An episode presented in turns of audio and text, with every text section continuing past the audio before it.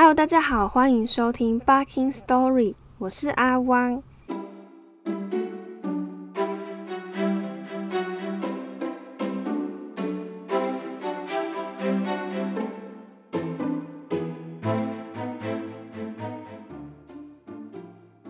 这个礼拜，我们的故事线会集中在一零三六八三号和老兵乙四千号前往东方白蚁窝的这个路上。那我们话不多说，赶快开始吧。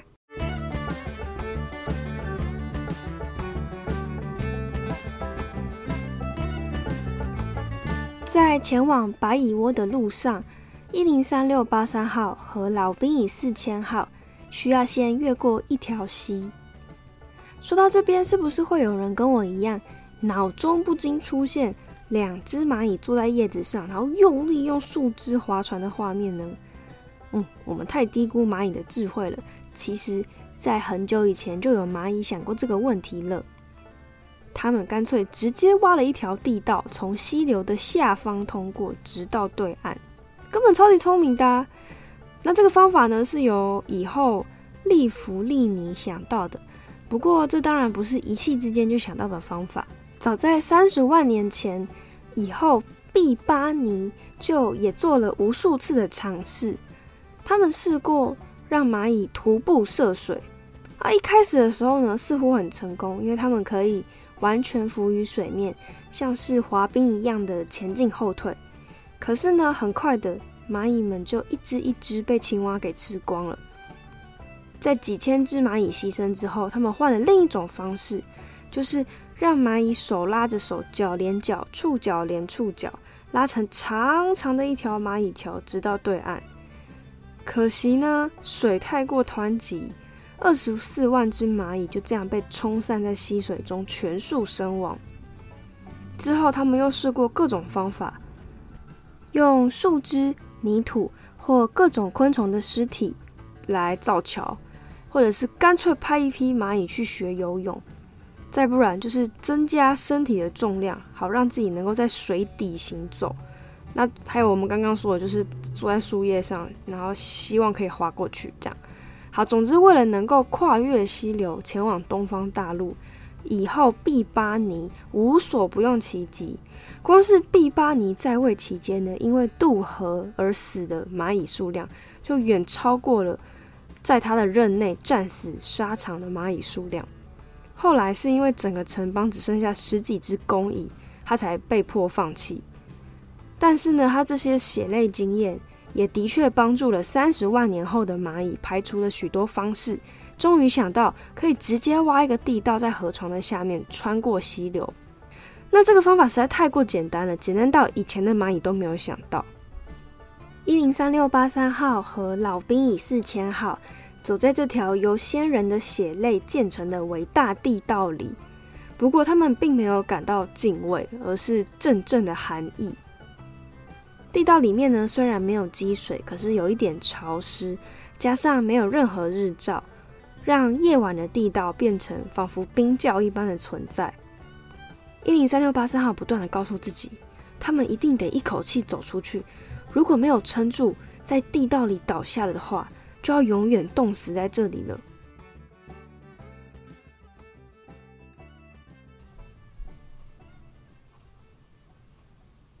耗尽了所有营养，他们终于走出了地道。在深深吸了一口新鲜的空气之后，两人双双昏睡过去，直到隔天早上太阳出来之后，两人才醒了过来。他们猎杀了一只在他们身旁出没的瓜牛，取得了需要的养分，又晒了一会儿太阳，才正式出发，继续往东边前进。沿途中遇到的其他瓜牛，一见到他们，全都缩进壳里面，好像早就已经口耳相传了他们的凶狠。只有一只瓜牛除外，它不仅没有躲进壳中，反而袒露出了全部的身躯。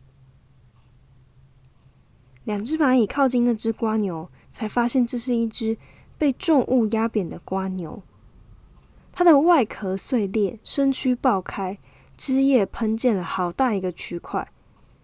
一零三六八三号立刻想起了他追寻已久的秘密武器，没错，他一定更靠近真相了。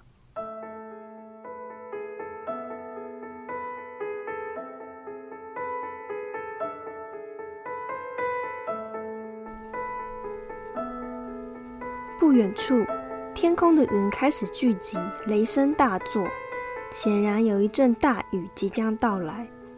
通常这种雨来得又快又急，所有的动物都知道这种雨的危险性。青蛙会躲进池塘里，苍蝇们纷纷飞到岩石底下，鸟类赶紧低飞。一零三六八三号和四千号也赶快加紧脚步，想要找到遮蔽的东西。对于小小身躯的他们来说，每一滴雨都是致命的。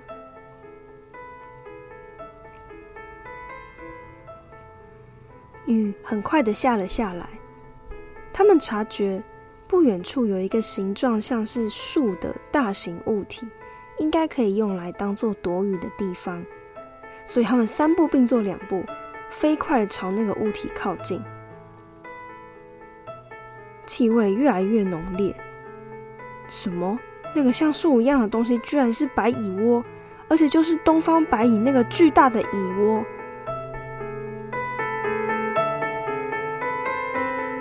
两只兵蚁吓得停下了脚步。什么？没想到是在这样的情况下来到白蚁窝的大门口，这下可好，我们该怎么办？他们本来的确是打算找个时机点，然后混进白蚁窝，但不是在这样毫无乔装遮掩的情况下大摇大摆走进去。只要碰到门口守卫的兵蚁，他们根本必死无疑呀。况且他们已经走到大门口了，这样这么近的距离，冰蚁发现他们也是顷刻之间的事情。哎，等等，哎，奇怪，为什么他们没有闻到任何冰蚁的味道？难道是没有人在看守城门吗？哎，你有闻到冰蚁的气味吗？嗯，岂止是逼你的气味？你，你觉不觉得这里的蚂蚁味道好淡哦？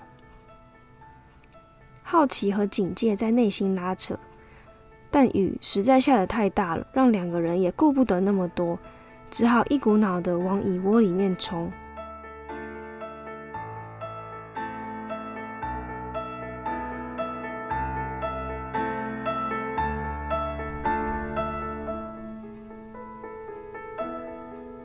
在地道里走着，却没有遇见半只白蚁。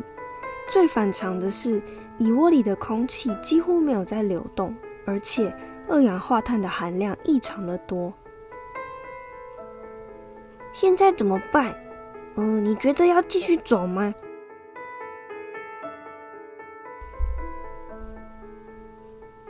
走啊，继续走，不走就不会知道是怎么回事了。呃，可是我们好像迷路了耶。的确，白蚁窝简直就是个迷宫，比河蚁的贝洛冈还要蜿蜒曲折好几倍。两只身经百战的兵蚁从刚刚进来到现在，一直都选择要往前方直走。此刻已经不晓得是身处地底还是地面了。还好他们遇到了一只友善的萤火虫。我们在白蚁窝里迷失方向了。萤火虫一开始以为他们是两只雌的萤火虫，兴奋的变强了自己的光线，但仔细看之后才发现，哦，原来不是，它的光还一度暗淡了下来。不过幸好，友善的萤火虫在听到他们的情况之后，虽然没有说话，但用自己的光线示意两人跟着他走，很像在说：“不要怕，跟我来。”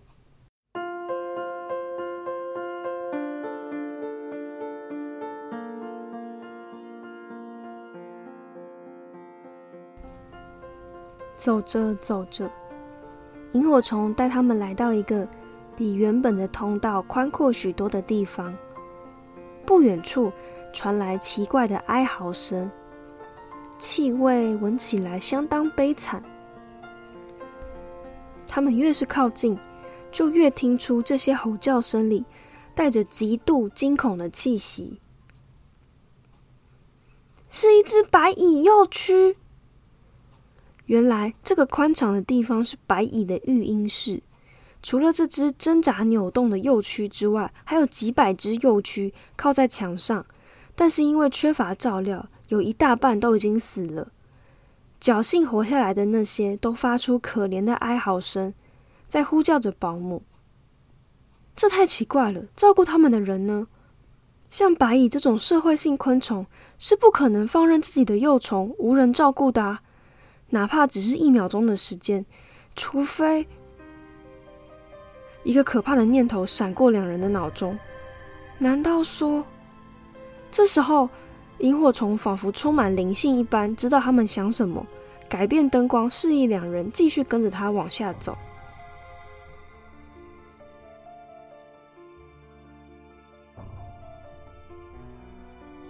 走着走着，一零三六八三号的脚踩到了什么硬硬的东西，而且还越来越多，满地都是。是白蚁士兵的尸体，数千计的白蚁尸体堆积在路上。更奇怪的是，他们大多四肢健在，没有人的身上有受伤。有些看起来还在执行着日常的工作，比如交谈或者摇断树枝什么的，就好像死亡在一瞬间临到这个地方。白蚁们。都还是过着日常的生活，却突然间都死去了。不是战争，也不是疾病，到底是什么东西夺走了他们的生命呢？一零三六八三号感慨的问。四千号仔细的闻着这些尸体的气味，突然打了一个寒战。是是毒气，他们他们是被毒气杀死的。你说什么？原来如此，我们的探险队一定是因为闻到了这些毒气而没有回来的。那那些成功回来后没多久却也都死的弟兄们也是，一定是因为回来的路途中把这些气味给吹散了，所以我们才没有发现他们已经中毒了。可是为什么他们的幼区反而还有活下来的呢？也许事情发生的时候，有些幼蛆刚好在茧的里面，茧保护了它们；有些幼蛆刚生下来，还只是个卵，或许它们已经免疫了吧。问题在于，到底是谁？是谁对整个白蚁族释放了毒气呢？他们又跟着萤火虫继续往下走。越往里面走，地上的尸体从原本大部分是兵蚁，逐渐变成侍奉以后的工蚁居多。终于，他们来到一扇门面前，门口堵满了工蚁的尸体，门后传来了虚弱的呜呜声。他们费力的搬开那些将门堵死的工蚁身体，走了进去。一只肚子超过五十卢宽的肥胖蚁后出现在眼前。虽然工蚁用身体拼命的堵住寝宫门口，让毒气没有飘进来，但是整个蚁族的灭绝也让这只行动不便的蚁后无人照顾，变得非常虚弱。它之所以发出呜呜声，是因为它的肚子里正有几颗卵，可是它无力产下。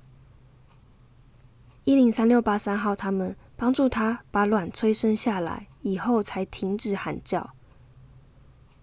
他问他们：“城里面还有没有生还者？”在听到答案是没有的时候，以后试出了想要自我了断的气味。但在这之前，他透露了一些讯息。他说：“他知道蚁族是被谁消灭的。对你们来说，我们白蚁已经住在世界的极东之处了。”但是，其实真正住在东方边缘的另有其人。我想那里就是这个世界的终点。那里住着许多很奇怪的动物，它们有着黑色的坚硬盾牌，可以压碎任何东西，而且他们的行动速度很快。我看他们大概都是一群狠心的动物吧，因为他们住的地方路面都是黑黑的，非常光滑，所有的东西都被摧毁了。你看他们现在连毒气也都会使用了。你说什么？我我以为这个世界大到我们不可能找到世界的边际啊！整件事情太匪夷所思，一零三六八三号都不晓得该问什么问题好了，因为什么问题看起来都不着边际。嗯，但他们为什么要来到这边呢？难道他们想要进犯西方疆域吗？这个问题，白蚁以后也不知道答案。此刻的他只想去死，无奈他没有像何以一样学会如何停止心跳，所以他只好拜托两位帮忙。于是，在以后告诉他们出口在哪里之后，何以们砍下他的头，结束了他的痛苦。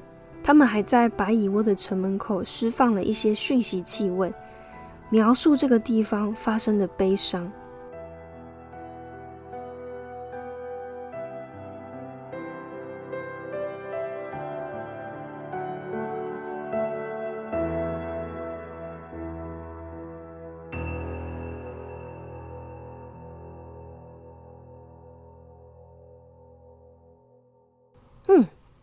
往世界的尽头走吗？一零三六八三号看着老兵蚁，走啊！我们不就是为了找到答案才出发的吗？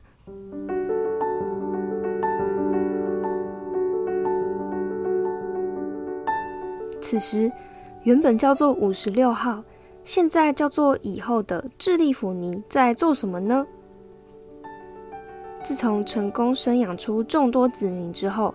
智利府刚正式建立，野心勃勃的智利府尼满心期待的看着日渐兴盛的城邦，他在心里下定决心，绝对不让智利府冈和其他何以联邦一样，只为了安居乐业而存在。他渴望把智利府冈打造成一座何以闻名的先锋之城，一座走在何以城市中最前卫、最尖端的科技之城。当然，智利府尼的构想也真的很快付出行动。比如说，自从在城邦的第十二层附近发现了一条地下河之后，他就组成了研究小组，旨在进行两项任务：一，水是一种我们蚂蚁还没有非常了解的物质，但只要经过研究，一定可以找出行在水面上的方法；二，研究水中的昆虫，不论是水藻。见水藻、龙虱什么的，研究这些昆虫究竟能不能吃。如果可以吃，那就是目标。有一天，我们能够自行管理部分水源，以完成这些昆虫的饲养。当然，这还只是他的一部分计划。他的第一个计划成果早已经出炉，那就是蚜虫饲养。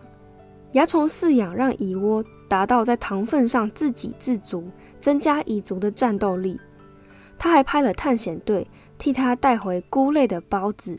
和贝洛刚一样，开拓了蚁窝内的蘑菇田地，甚至他在蚁窝的边界种了一排肉食性植物，想要抵抗东方白蚁的威胁。当然，此刻的他还不知道，白蚁窝的白蚁已经再也不会是他的威胁了。不过，最重要的是，他其实没有忘记，那就是三二七号的死，埋藏在花岗岩下的食物和秘密武器之谜。所以。待智利府刚一成立，他就派了一队外交使团出使贝洛冈，美其名是去向联邦之母贝洛冈的以后报告何以第六十五号城邦建立，希望贝洛基基尼准许他们加入联邦。实际上，他早已命令手下要趁待在贝洛冈的期间，偷偷侦查贝洛冈地下第五十层的秘密。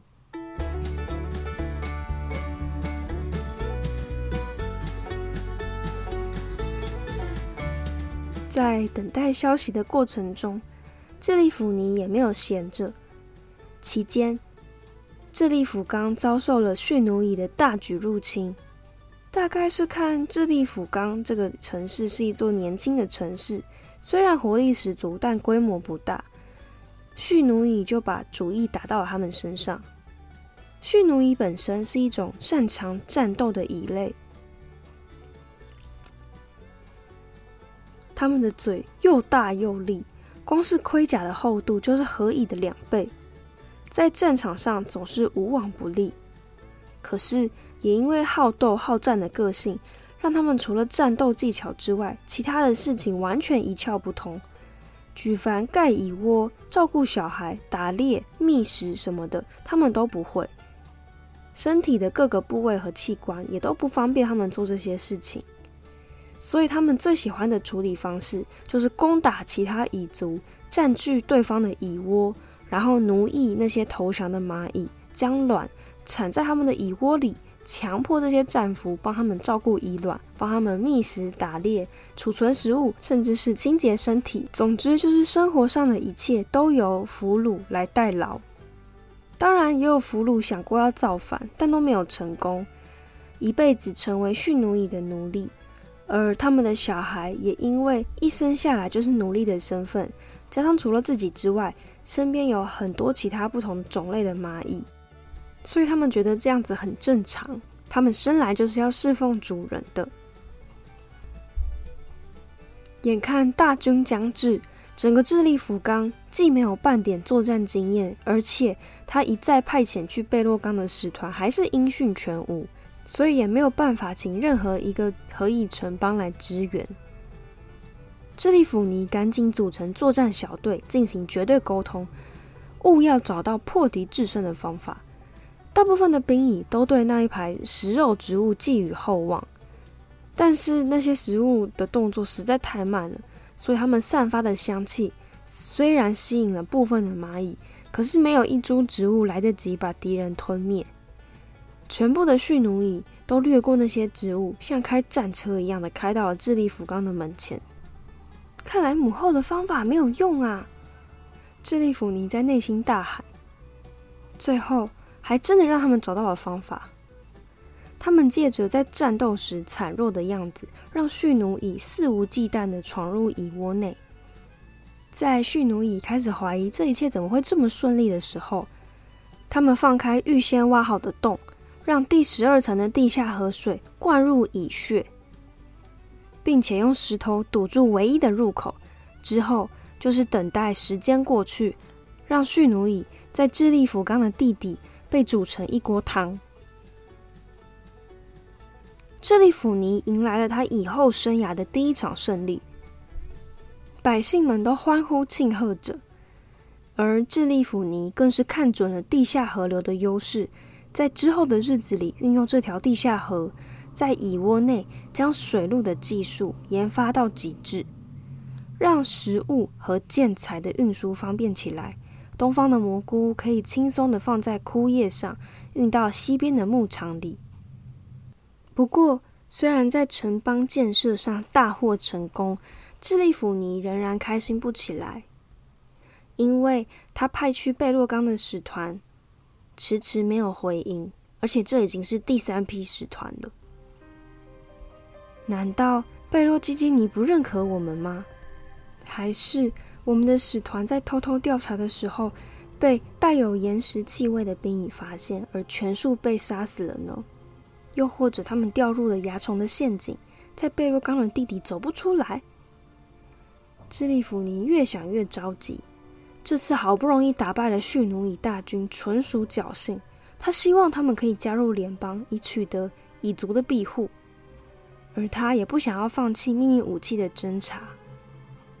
所以最后，他决定派遣他手下最矫健的一支兵蚁——八零一号，私下前去一探究竟。为了方便他判断形势，他还与八零一号来了一场绝对沟通，把他曾经的所见所闻，他对这个谜团知道的所有细节都分享给他，然后目送八零一号离开，将希望全部寄托在他身上。